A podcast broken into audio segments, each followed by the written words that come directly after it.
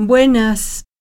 Escribí este relato autobiográfico, lo llamo así, como un gran desafío, porque existe una tradición entre los escritores de contar cómo empezaron a escribir.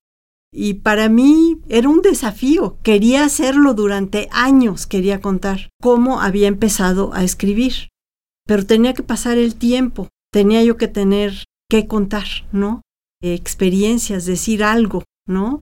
Como para marcar muy bien ese inicio dentro de esta tradición que a mí me apasiona. Y bueno, en realidad es una segunda versión.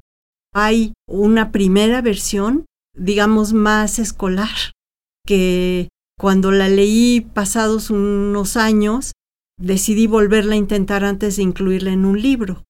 Y esta es la lectura de la versión que incluí finalmente en un libro.